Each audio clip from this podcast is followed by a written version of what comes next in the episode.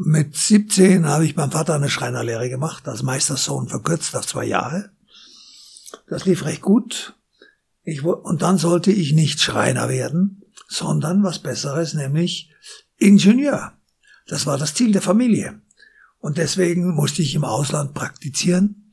Dann habe ich in Frankreich praktiziert, dabei Französisch gelernt, habe ich in Schweden praktiziert, Schwedisch gelernt.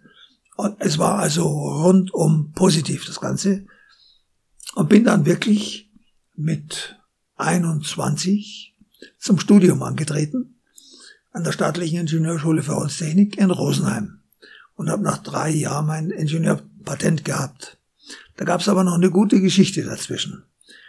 Wir hatten in diesen drei Jahren 120 Examen durchzustehen. Und das war jedes Mal ein Schriftstück mit einem Problem drauf. Und wir wussten nur eins, es gibt eine Lösung. Wir mussten sie nur finden. 120 Stück in drei Jahren. Die Liste gibt's noch irgendwo.